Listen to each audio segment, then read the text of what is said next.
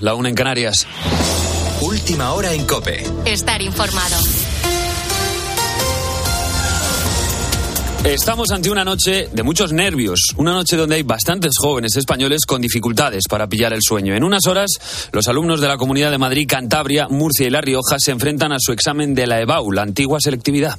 No sé si me da tiempo ni, espacio para terminarlas. El modelo COVID eh, nos ha beneficiado bastante a la hora de prepararnos el examen. Me gustaría hacer historia o filosofía. Lo más importante es mantener la calma. Son exámenes que llevamos todo el curso haciendo. A mí me gustaría estudiar biotecnología porque siempre me han gustado las ciencias y bueno, esta carrera combina un poco de todo. Y aunque nos suelen pintar muy bien las salidas laborales, porque no hay mucho donde escoger en el campo de investigación aquí en España, pues no me importa. A lo largo de las semanas irán sumando el resto de comunidades, menos Castilla-La Mancha, Ceuta y Melilla, que tendrán algo más de tiempo para repasar los apuntes porque harán estos exámenes la semana que viene. En total, unos 300.000 jóvenes que tratarán de controlar los nervios para llegar a la nota de corte que necesitan y así estudiar lo que quieren. El psicólogo Pedro Martínez les daba en COPE algunos consejos para mantener la calma. Tranquilidad absoluta por sentir nervios, no centrarse en ellos, sino articular una serie de actuaciones, de medidas que vayan encaminadas a, bueno, pues a focalizar la atención en esas asignaturas y sobre todo,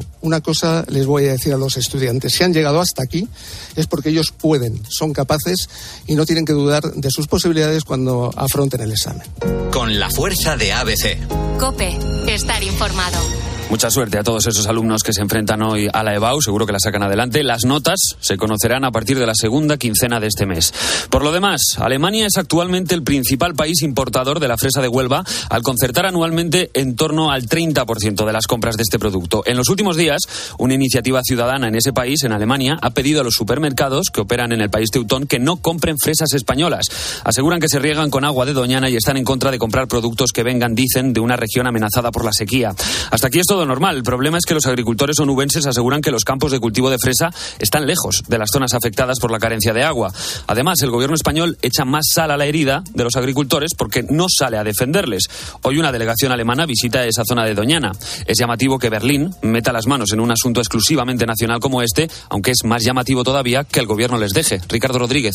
Lo que Pedro Sánchez puso en marcha como eje de su campaña en el intento de desgastar electoralmente a Juanma Moreno puede acabar en un serio problema para nuestros productores y exportadores de fresas. Una delegación de diputados alemanes aterriza desde este lunes y hasta el viernes en España para examinar el entorno de Doñana y más concretamente la hipotética extracción ilegal de agua, aun cuando regantes y freseros han desmontado las informaciones falsas difundidas desde el propio gobierno de España. La visita germana ha sido aprovechada por el Ministerio para la Transición Ecológica para acusar al presidente de la Junta de Andalucía de tener una conducta temeraria porque según su versión de los acontecimientos ponía en riesgo los frutos rojos. Teresa Rivera y hasta Sánchez publicitaron un boicot de nuestras fresas en Alemania. Todo esto por la falta de agua. A pesar de los diluvios que han caído en las últimas dos semanas, no se ha acabado con la sequía y de hecho se han agravado las pérdidas en el campo por el impacto del granizo en muchas cosechas. Ya se daba por perdida el 80% del cereal de secano y ahora se suma un recorte del 30% del cultivo de sandía en Lorca, el 40% de la cosecha de frutas y hortalizas en la campiña sevillana, el 80% de la cereza del Jerte o el 25% de la uva en Cádiz. Pérdidas millonarias que no van a ayudar a rebajar el precio de la cesta de la compra. Iranzu García, buenas noches. Buenas noches se van a superar los 10.000 millones de euros en pérdidas en el campo y estaban ya previstas desde antes de la Dana. Entonces era por la sequía que estaba acechando a España. El granizo ha arrasado con un tercio de las hectáreas del melón y de la santía en Lorca, en Murcia. Plácido Pérez da por perdida la mitad de su producción. Están cayendo en el corazón de la huerta son parcelas a punto de recolectar, que eso vale un mucho dinero, pero vamos, porque si que un millón de euros lo hacen enseguida eh, entre parcelas. Estaremos en 7, 8 millones de euros ya fácilmente.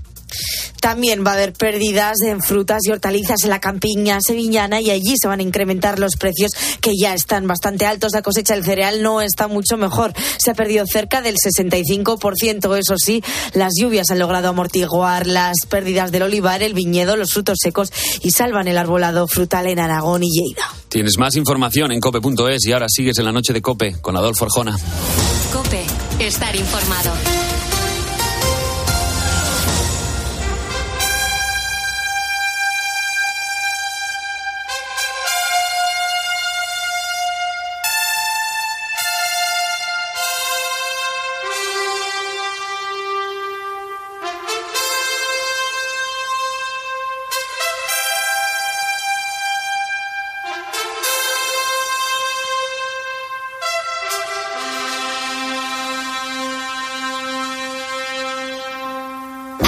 Arjona. La noche.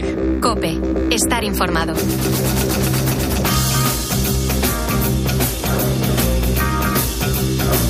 Probablemente el robo más famoso de la historia de nuestro país sea el que cometió Dionisio Rodríguez, alias el Dioni.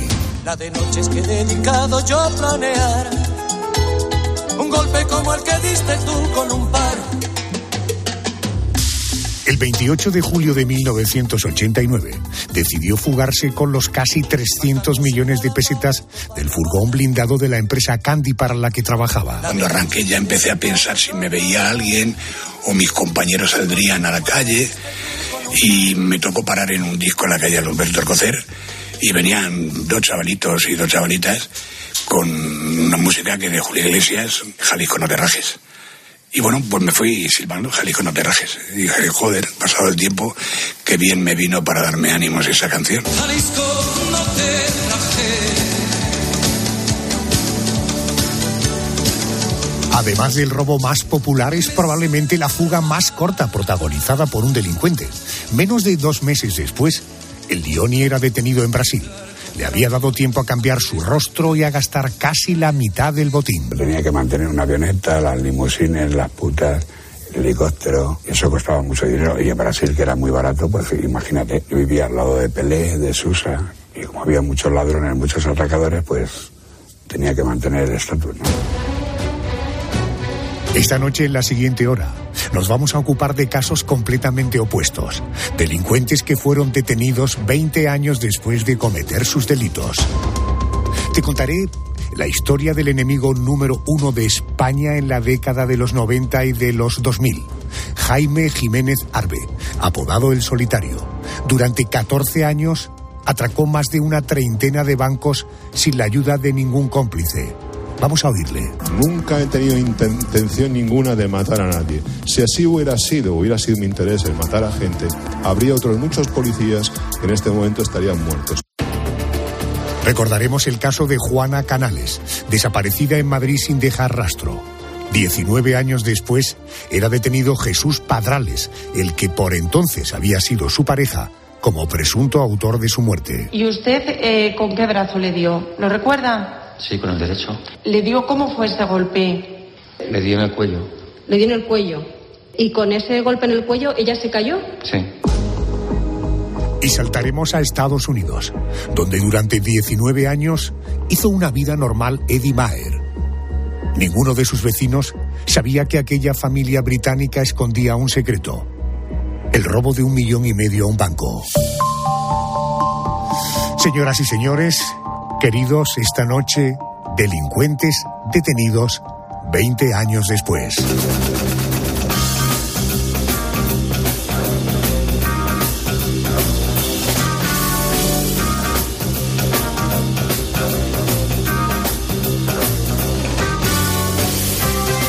Ocultaba su rostro bajo unas gafas de sol y una barba postiza. Era rápido, y atemorizaba a sus víctimas para que no pudieran reaccionar. Durante 14 años, Jaime Jiménez Arbe atracó más de una treintena de bancos sin la ayuda de ningún cómplice. Aquello le supuso el nombre de El Solitario. Eh, soy Jaime Jiménez Arbe. Lamento no poder hablar contigo. Venga, hasta luego. Su historia de delincuencia había comenzado muchos años antes aunque fue durante la década de los 90 y los años 2000, cuando el solitario se convirtió en el enemigo público número uno en España. A ver, eh, Mónica y Carmen, eh, buenas noches de nuevo. Hola Adolfo, de nuevo. Jaime Jiménez Arbe, conocido como el Solitario, es probablemente el mayor atracador de bancos de España. Se le atribuyen casi 40 atracos en 15 años. El primero, el 18 de enero de 1993, en Valencia el último, el 23 de julio de 2007, en Portugal. Lleva a sus espaldas tres muertes, la de una pareja de la Guardia Civil y la de un agente de la policía que falleció de una bala perdida durante un tiroteo con el atracador. Nunca he tenido intención ninguna de matar a nadie. Si así hubiera sido, hubiera sido mi interés el matar a gente, habría otros muchos policías que en este momento estarían muertos. Los que lo conocían aseguran que era agresivo desde niño, que mantenía fuertes discusiones con su exmujer, que no se le conocía empleo y que cultivaba en casa plantas de marihuana. En sus atracos, Jaime Jiménez Arbe, el solitario, solía esconder su identidad bajo una peluca, una barba y un bigote y se protegía con un chaleco antibalas. Estudiaba durante semanas la sucursal a atracar, diseñaba un plan durante meses y después actuaba parapetado en la apariencia de un señor impecable. El modus operandi le funcionó hasta el atraco número 37 que pretendía cometer al norte de Portugal. Aquella vez le esperaba la policía lusa y la española. El solitario había planeado que sería el último asalto. Después viajaría a Brasil, donde le esperaba su novia.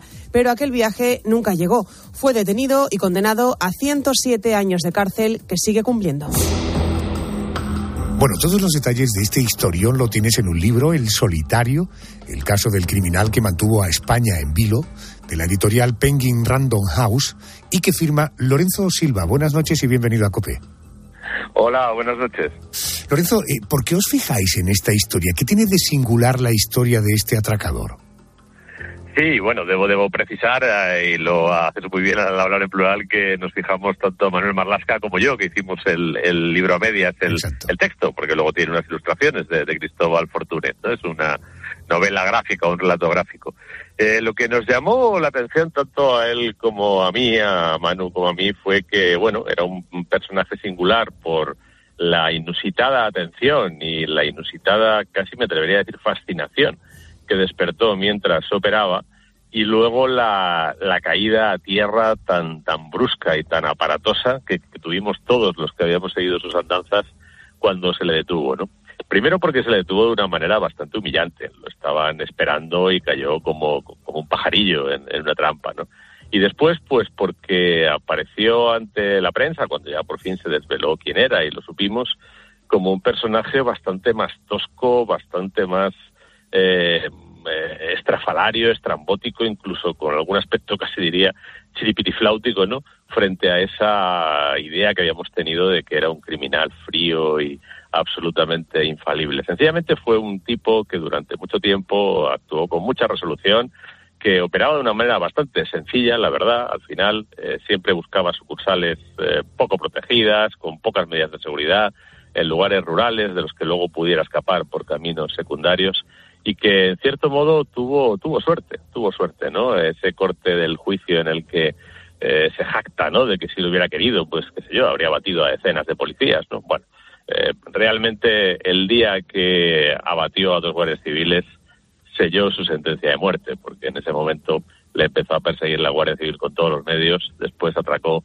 un banco muy cerca de la sede del complejo policial de Canillas y la policía le persiguió también con todos los medios y a partir de ese momento, pues realmente su suerte estaba echada. Entiendo.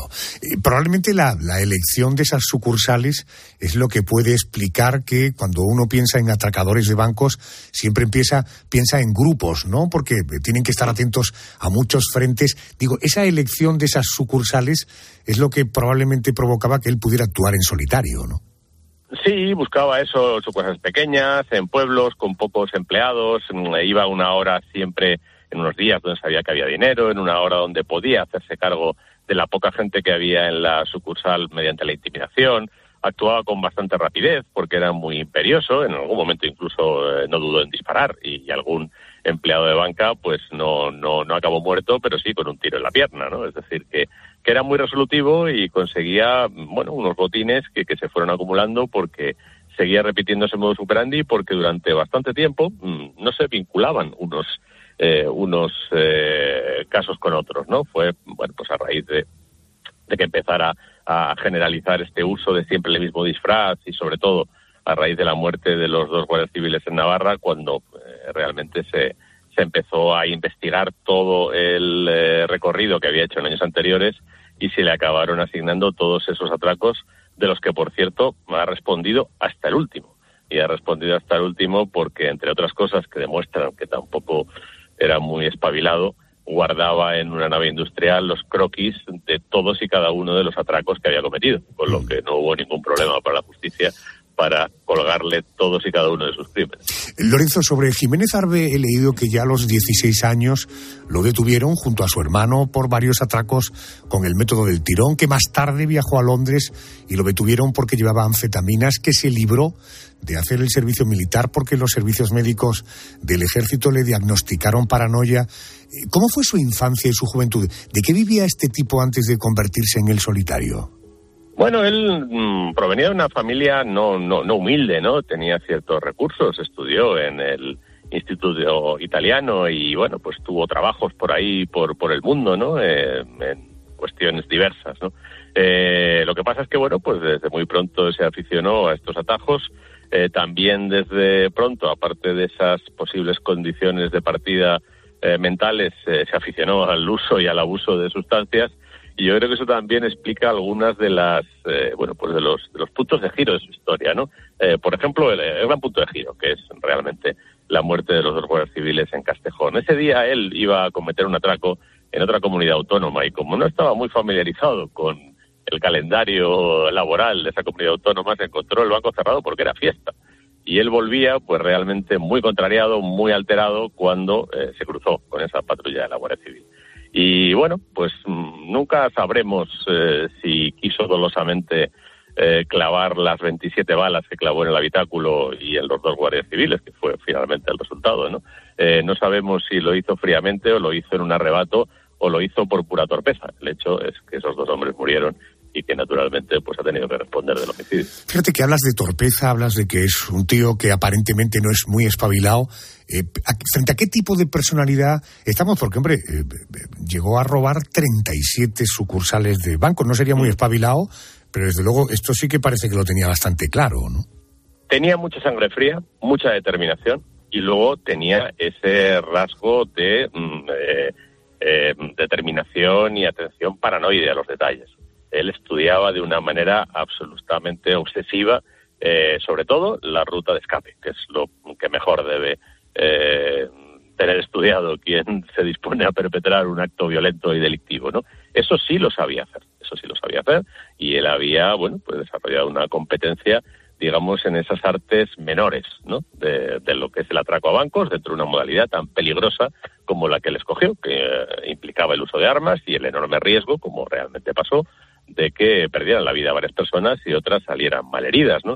Eh, yo he tenido ocasión de hablar con algún atracador de bancos eh, que, bueno, pues eh, juzgaba la, el modus operandi del solitario como un modus operandi verdaderamente disparatado, porque uno no atraca un banco para matar gente, atraca banco para, bancos para llevarse el dinero, ni para mm, entablar tiroteos de 20 minutos con la policía, donde puede aparecer o donde puede resultar muerto un policía, como efectivamente ocurrió. ¿no? Eh, el atracador eh, lo que se intenta especializar es en operaciones absolutamente limpias, ¿no?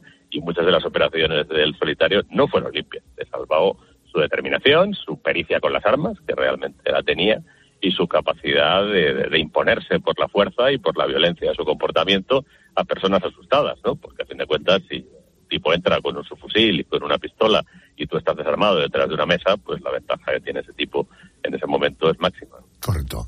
Actualmente el solitario está en la cárcel cumpliendo condena, entre otras cosas, por la muerte de tres personas. Su detención fue el resultado de lo que se denominó la Operación Gloria, en honor de la comisaria que durante años estuvo detrás de él, Gloria Martínez. Lorenzo, apuntabas antes que uno de los grandes errores de ese tipo eh, fue, eh, en fin, terminar asesinando a dos guardias civiles, lo que sin duda excitó al cuerpo y eh, propuso que con más ahínco le persiguieran. Pero tú no crees que esta especie de enamoramiento que tuvo de una brasileña, hacía Skype a diario con ella. Eh, esto no es, bueno, seguramente parte de su torpeza y también fue parte de su perdición, ¿no? Él ya estaba un poco cortocircuitado cuando su, eh, digamos, mecánica habitual empezó a complicarse porque las medidas de seguridad de los bancos, eh, incluso en esas sucursales pequeñas, se fueron mejorando. Cada vez encontraba menos dinero. En los primeros tiempos él daba un palo y estaba viviendo año y medio de, de ese palo, ¿no? En los últimos tiempos cada vez encontraba menos dinero, dio palos muy arriesgados en los que dejó además eh, muchas pistas que luego sirvieron a la policía y en los que se llevó muy poco dinero. En alguno de esos eh, atracos pues acabó disparando y, dejando mal herido a algunos de los empleados, con lo que digamos que en cierto modo a partir de, un momento eh, empezó a ser un residuo del pasado, un residuo del pasado que no se dio cuenta de que la situación había cambiado radicalmente. ¿no? Uno de sus grandes errores, por ejemplo, fue eh, atracar una sucursal bancaria en La Moraleja. Bueno, La Moraleja está llena de cámaras de principio a fin. Ahí, por ejemplo, pues se obtuvieron las pruebas que permitieron identificar la furgoneta que estaba utilizando después de deshacerse del vehículo todoterreno que había he utilizado en eh, los tracos anteriores una vez que se quemó, ¿no? Y bueno, pues eh, sí, había muchos, eh, ejemplares de ese modelo, ¿no? Pero tampoco era un número infinito, con lo que se empezó a trabajar la lista y bueno, pues apareció, apareció eh, la furgoneta que estaba en nombre de su madre, porque este hombre tenía estas cosas. Es decir, para borrar sus propias huellas ponía la furgoneta con la que cometía los tracos a nombre de su madre, ¿no? Pensemos que aparte de no ser tampoco muy despejado, pues no resulta un comportamiento excesivamente noble, ¿no? Hablabas antes de que la detención, hace una expresión que más o menos he entendido eh, cuando le detuvieron, aquella detención fue poco honorable. Eh, ¿Cómo fue el dispositivo policial de aquel día?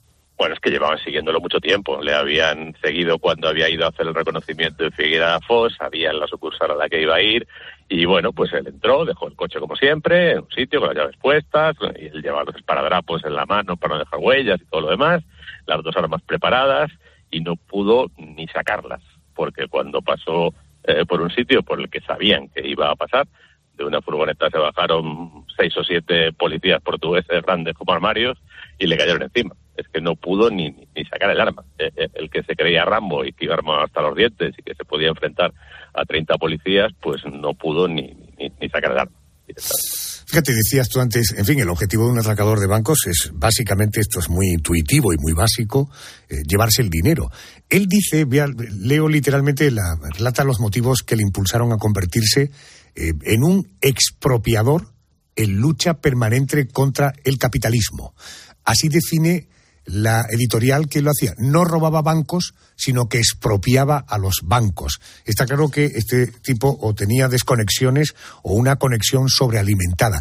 En todo caso, ¿has tenido oportunidad de ojear o de leer su autobiografía? Mm, sí, por encima, pero son, son patochadas, quiero decir, es una mente intentando justificar lo injustificable y donde se, bueno, pues se percibe, entre otras cosas, el, el uso excesivo de sustancias, ¿no? Es decir, eh, solo alguien que tiene bastante alterado el entendimiento y la capacidad de raciocinio puede pensar que argumentos como ese pueden ser no ya persuasivos para un jurado o para un tribunal de justicia, sino para un niño de siete años con una inteligencia mediana, ¿no? Es curioso, ¿no? Eh, eh, un personaje, por lo que nos cuenta Lorenzo Silva, eh, vecino de la 13 Rue Percebe, pero sin embargo llegó a tener 37 atracos a bancos y fue calificado como el enemigo público número uno en España en ese momento. Recuerda, hay un libro, El Solitario, el caso del criminal que mantuvo a España en vilo, que lo firma Lorenzo Silva. Me decías que ahí te echó una mano, supongo que también muy relevante nuestro compañero, ¿no? No, no, lo hicimos a medias completamente, entre otras cosas porque él conocía bien a los policías que lo persiguieron y yo conocía bien a los guardias civiles que también lo persiguieron y que finalmente pues obtuvieron las pistas no solo para detenerlo y para detenerlo infraganti, con lo humillante que es eso para un delincuente, sino para poder adjudicarle absolutamente todos los crímenes que cometió. Entiendo, no, no, no quiero despedirte sin preguntarte cómo va lo último de Lorenzo Silva Púa. Bueno, muy, muy bien. La verdad es que para hacer un cambio de registro y proponerle por, mm, bueno, al lector un personaje un tanto oscuro y un tanto desaconsejable, pues la verdad es que la respuesta está siendo muy, muy generosa por parte de los lectores. Es el último libro de Lorenzo, un antiguo agente secreto, cuando ya no tiene el escudo de su organización. Púa, de Lorenzo Silva. Lorenzo, gracias por atenderme. Un abrazo muy amable. Gracias. Gracias a vosotros. Un abrazo. I go out by myself and I look across the water. And I think of all the things what you're doing. And in my head I paint a picture. Well, since I come home, well, my body's been a mess. And I miss your ginger hair and the way you like the daggers. Won't you come on over? Stop making a fool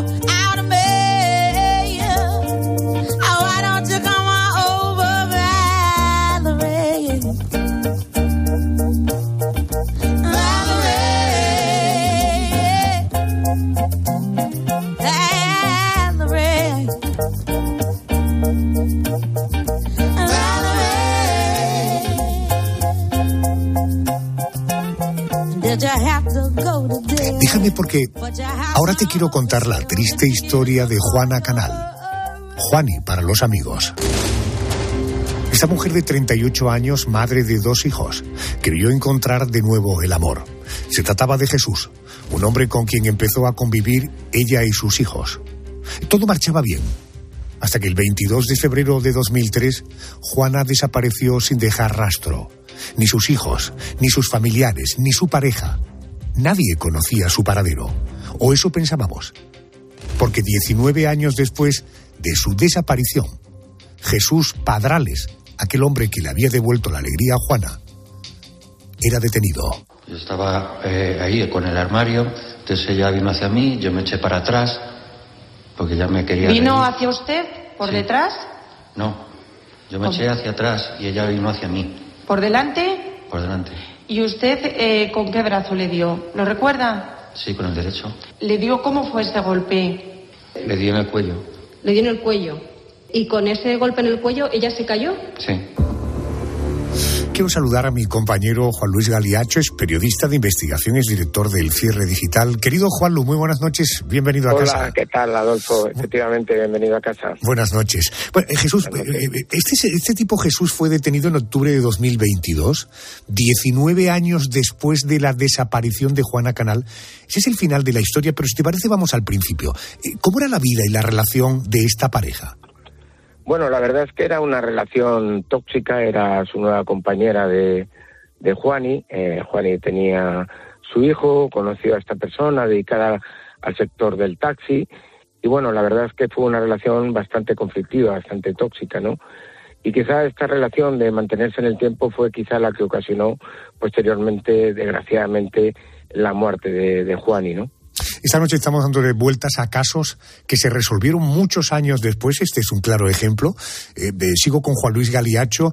Eh, Juana y Jesús, esta pareja, vivían con los hijos de ella. Un día, cuando uno de los hijos regresa a casa después de pasar la noche fuera, encuentra una nota escrita por Jesús, por la pareja, la pareja de su madre. En la nota lee que han tenido una fuerte discusión y que Juana había salido corriendo, que no la había podido detener. Eh, ¿Qué pasa a partir de ese momento, Juan Luis?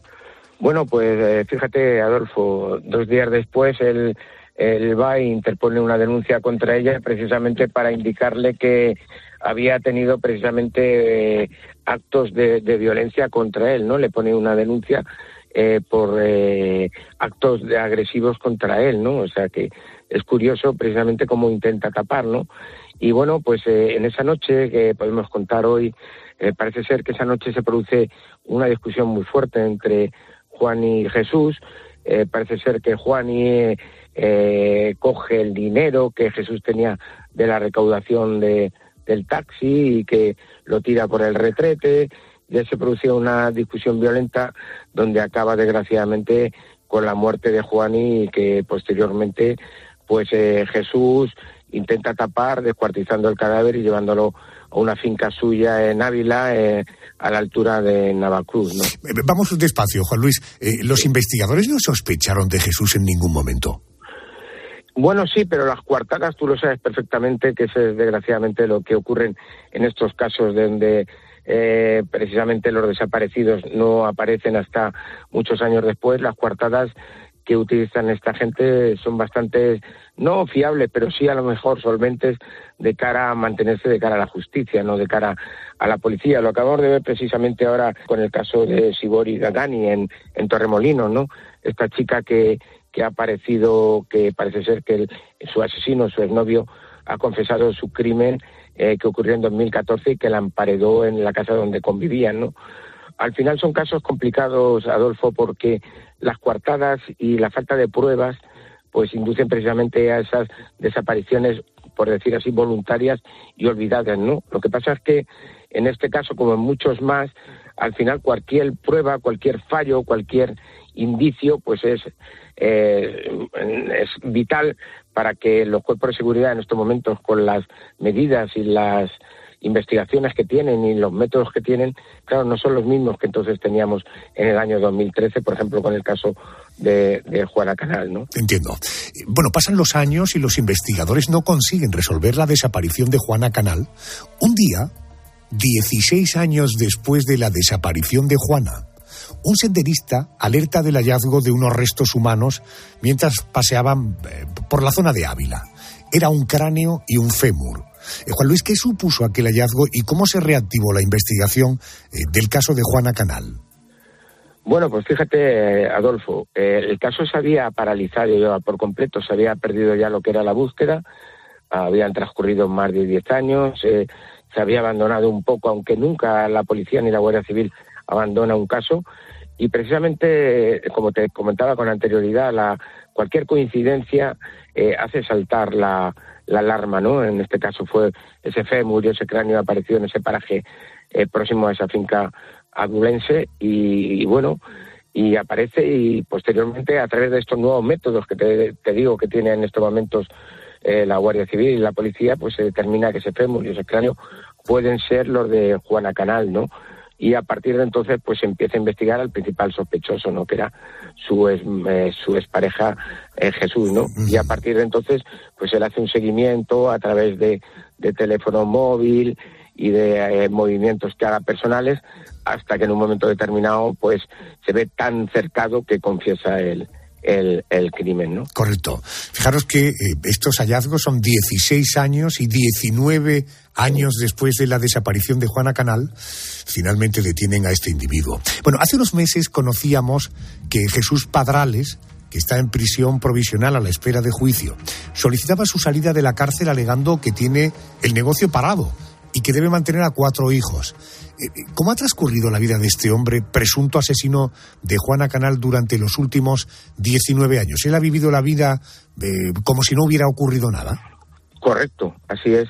Él es de un pueblo de Madrid, de Fuentes del Saz.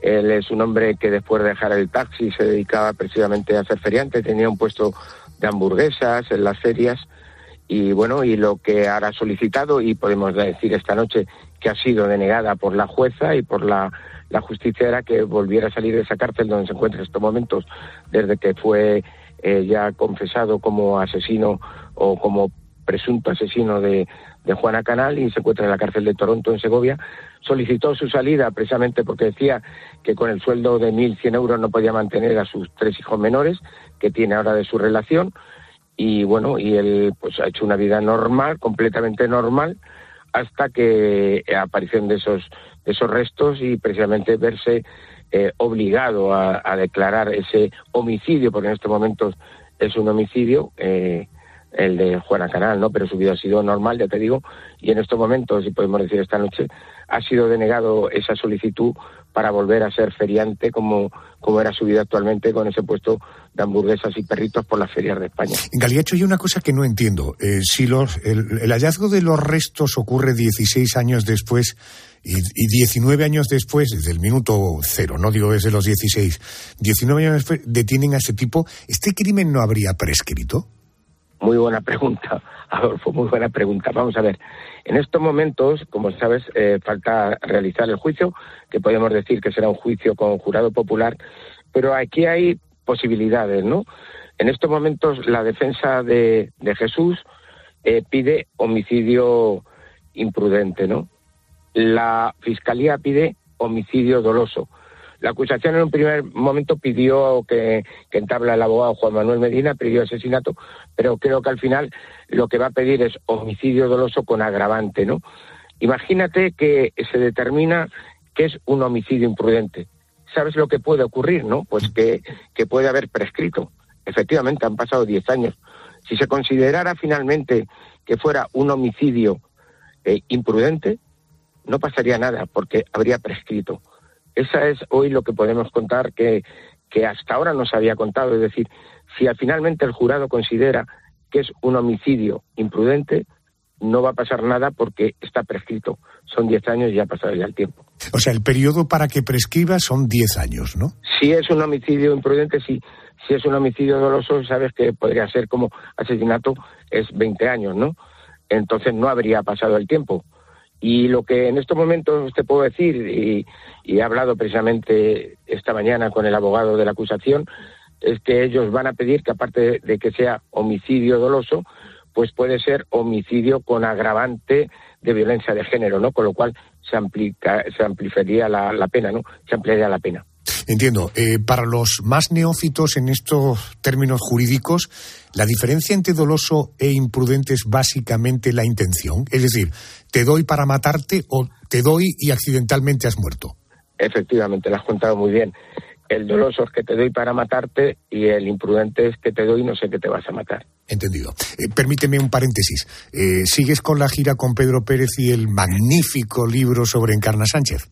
Eh, sí, efectivamente. Y, vamos dentro de poco a tu tierra, vamos a ir a Andalucía. Qué bueno. Y vamos a estar, precisamente ya hemos cerrado, me acaba de confirmar hoy Pedro Pérez que cerramos el Teatro Romea de, de, Almería el día 7 y el día 8 ya cerramos la gira en, en Carboneras, el pueblo de, de Encarna Sánchez, ahí cerramos y esperemos que pues que hagamos el homenaje que se merece Encarna Sánchez, o sea que creo que es el mejor homenaje que podemos hacer a una gran radiofonista como tú lo eres, de la radio española como fue Encarna Sánchez. Si te gusta la comunicación, si te gusta la radio, si has oído hablar y si no, métete en, la vida de esta gran persona, esta gran profesional, una mujer que fue toda una referencia de la comunicación y la radio en nuestro país durante mucho tiempo. Hay un libro que firma el que fuera su productor de, eh, de cabecera, Pedro Pérez, y Juan Luis Galiacho, que tanto ayudó al éxito de Encarna en sus programas de tarde. En todo caso, es un libro absolutamente recomendable.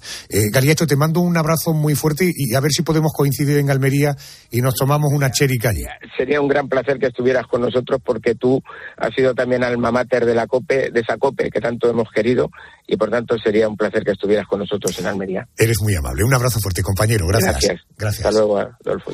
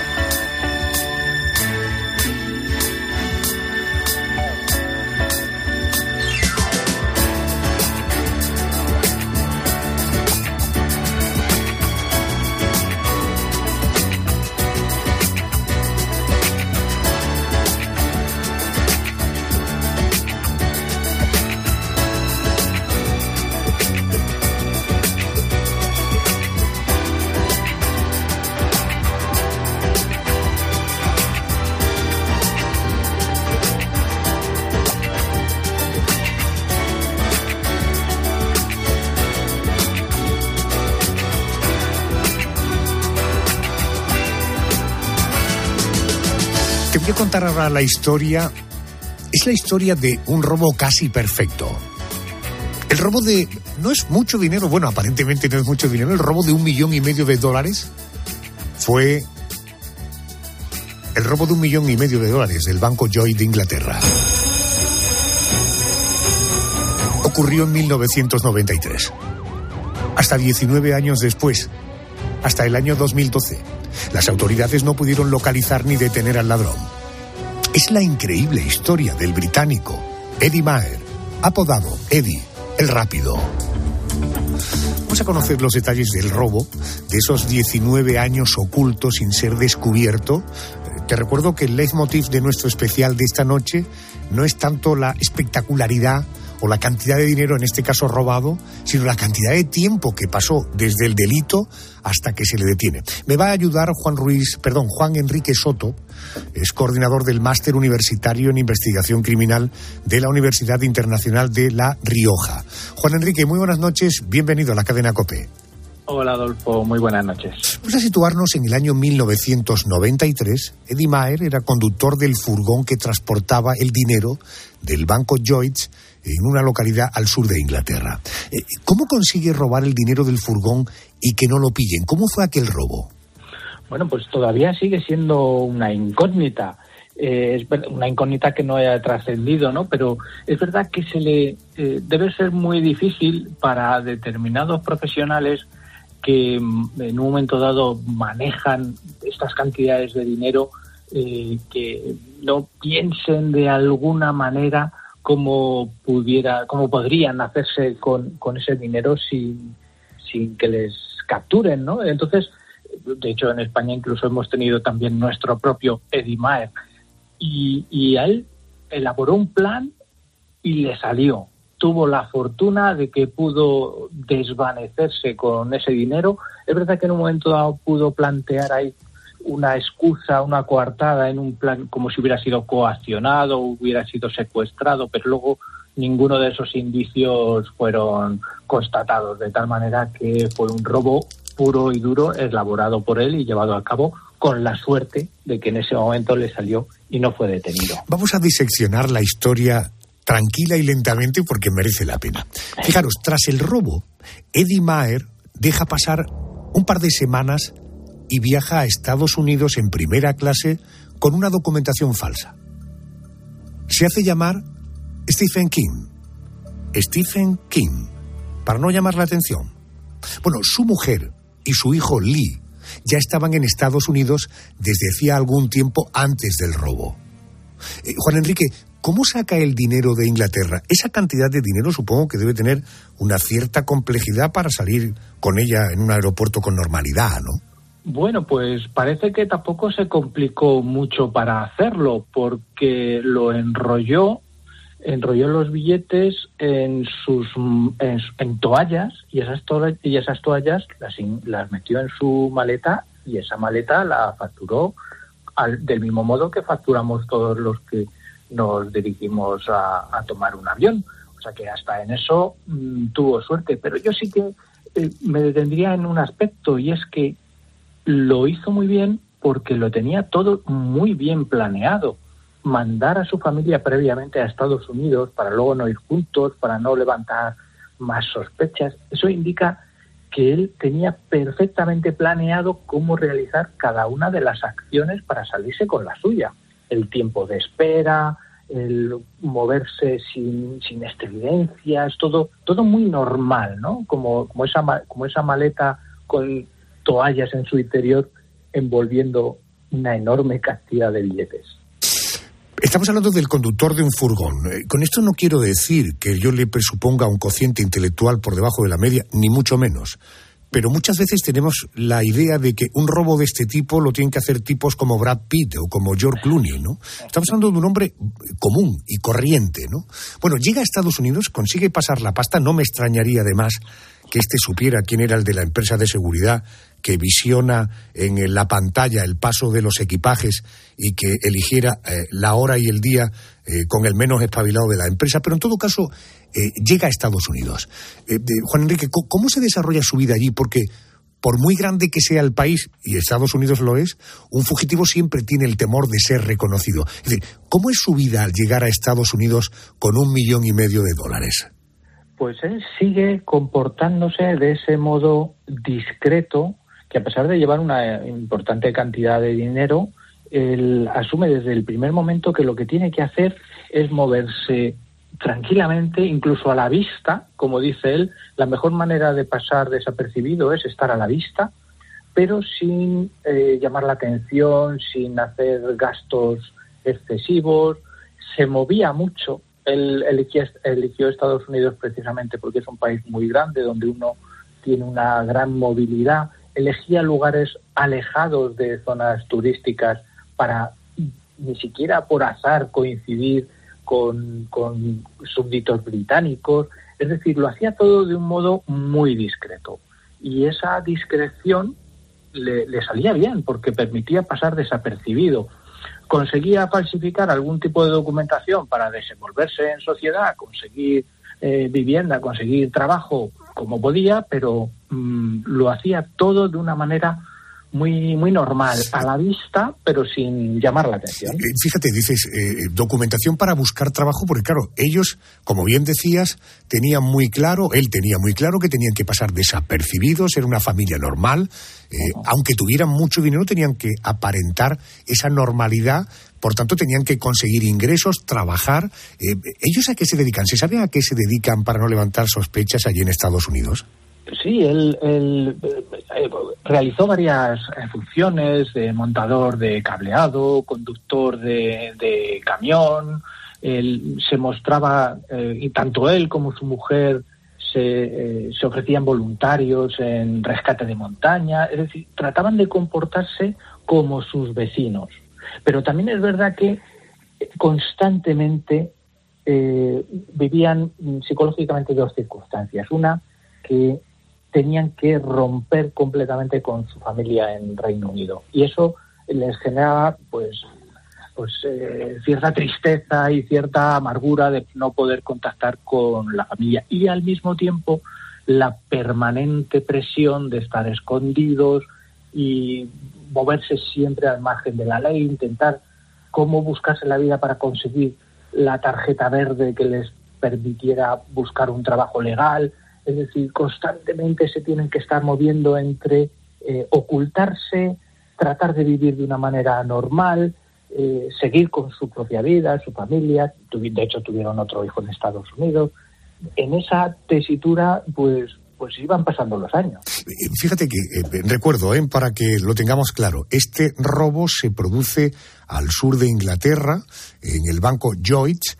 naturalmente, estos eran oriundos de Inglaterra. Me dices que no tuvieron ningún contacto con sus familias en Inglaterra, llamadas, cartas, no tuvieron comunicación con ellos.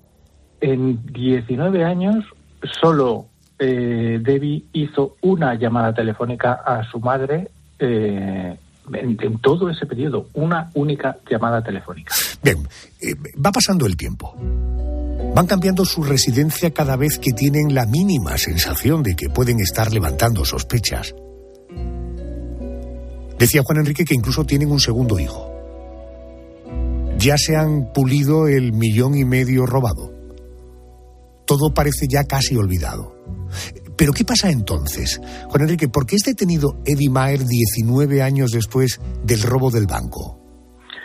Pues porque uno de los, eh, de los hijos en un momento dado se echa una, novia y esta novia mm, de alguna manera ve que hay algo que, no funciona, que se oculta, hay algo extraño en la, en, esa familia, ¿no? Y es esta, esta muchacha la que de alguna manera se pone a investigar acaba pensando que quizá el padre Eddie es un fugitivo.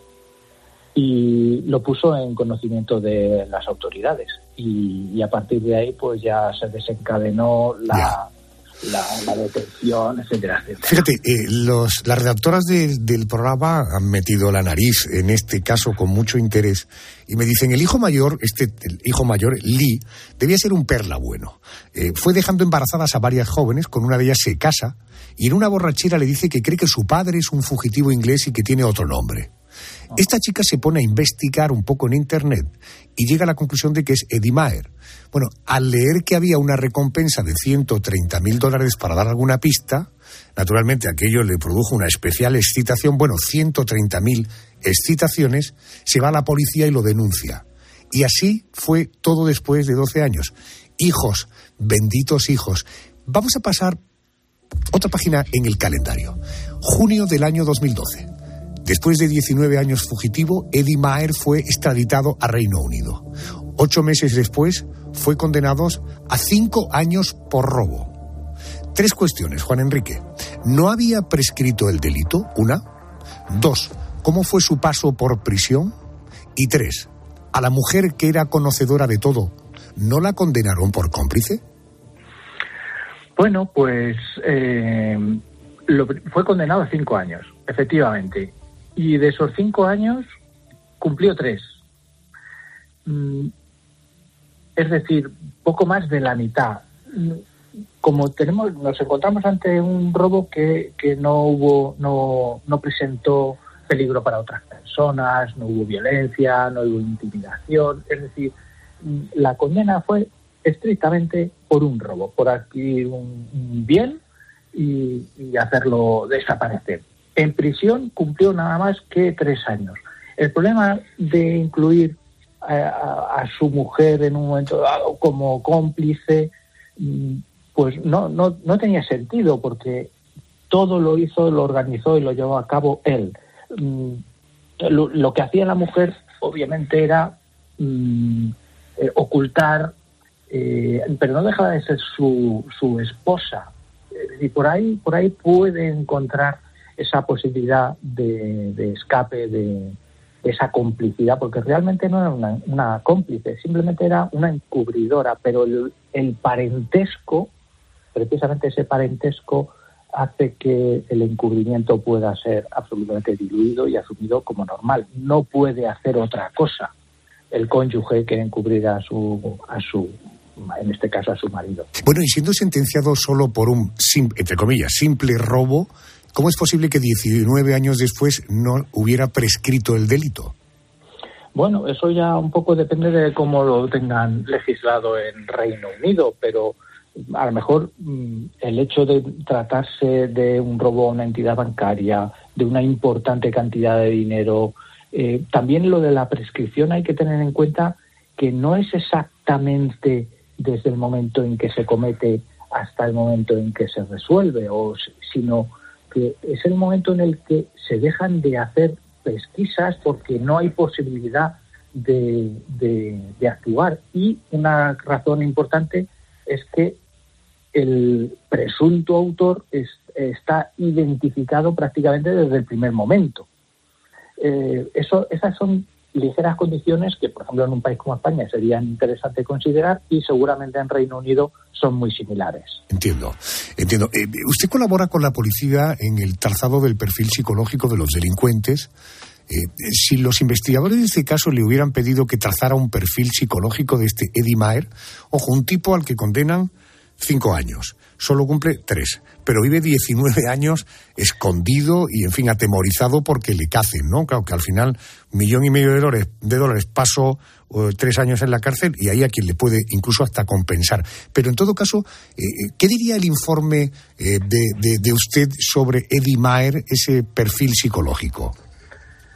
Pues seguramente la, la meticulosidad en la preparación para poder eh, desvanecerse con esa cantidad de dinero eh, sin que pueda ser frustrado, porque una cosa es hacerse con el dinero y que enseguida lo van a echar en falta. Y él ya eso lo tenía organizado hasta tal punto que le dio tiempo de sobra para esperar, tomar un avión, marcharse a Estados Unidos.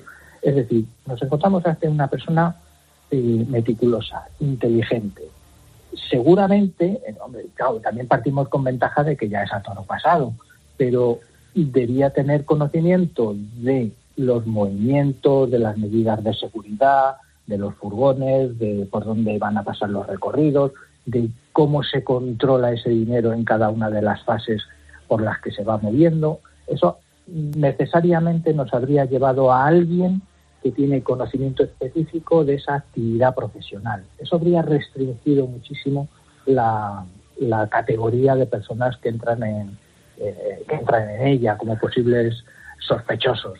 Ese habría sido el factor principal. Alguien que tiene un perfecto conocimiento de cómo se movía ese dinero, por dónde pasaba, cuáles eran los controles y que además lo ha hecho de un modo bastante inteligente. Sí, y además un tipo o, bastante arrojado o bastante temerario, porque claro, envolver el dinero en toallas, meterlo en una maleta y pasarlo por el escáner de un aeropuerto, ojo que ya en esos años había medidas de seguridad, probablemente no tan contundentes como las que tenemos hoy, pero suficientes como para detectar esto. Para terminar, eh, eh señor Soto, eh, ¿se sabe algo de actualmente de Edimaera que se dedica, supongo que ya habrá dejado de conducir furgones bancarios, ¿no? Pues yo creo que, como dijo él en su momento, está disfrutando un poco del retiro y esas eran un poco, un poco no, eran palabras eh, literales de él. Eh, él asume que cometió un delito, y, pero al mismo tiempo asume que pagó por él.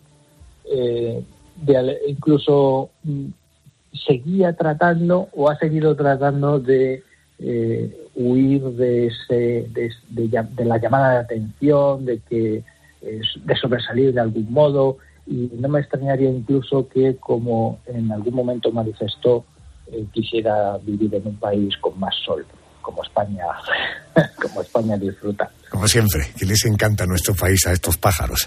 Bueno, desde luego yo no sé si se ha hecho alguna película, pero tiene todos los ingredientes para un guion cinematográfico. Un robo de un banco, de un furgón, cómo llega a Estados Unidos, cómo vive 19 años y cómo termina, fijaros además, por la circunstancia. La nuera resulta que en una borrachera del hijo le dice, oye, yo me sospecho, me barrunto que mi padre es este tipo, ella ve que hay una recompensa de 130 mil dólares y da el chivatazo como consecuencia, naturalmente, de esa excitación que produce el dinero.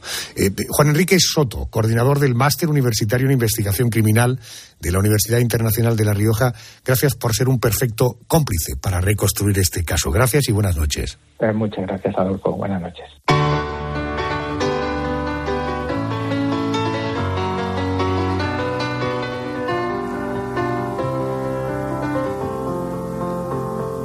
Hasta aquí nuestro especial de esta noche, de cómo se puede delinquir y que pasen años y años y años y al final casi siempre los malos terminan cayendo en las redes policiales y finalmente en las manos de los propios jueces.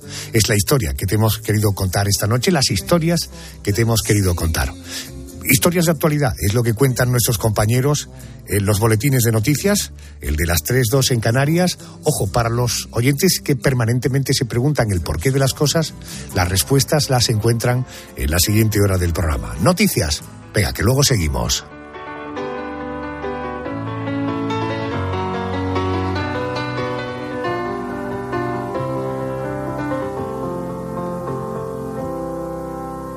Morning has broken like the first morning. Blackbird has spoken like the first bird. Praise for the singing, praise for the morning, praise for them springing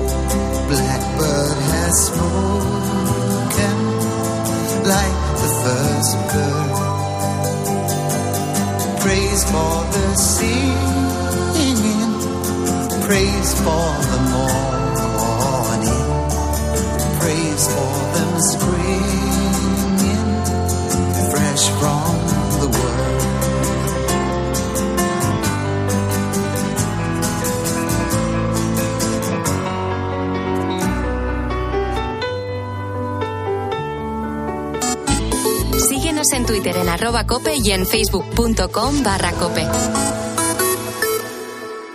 Los goles de tu equipo solo se viven así en tiempo de juego. balón para Jordi Alba. William José, gol del Betis. ¡Gol!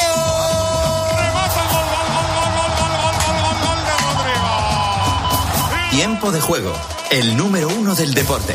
Ataca el Atlético Rubén. ¡Gol!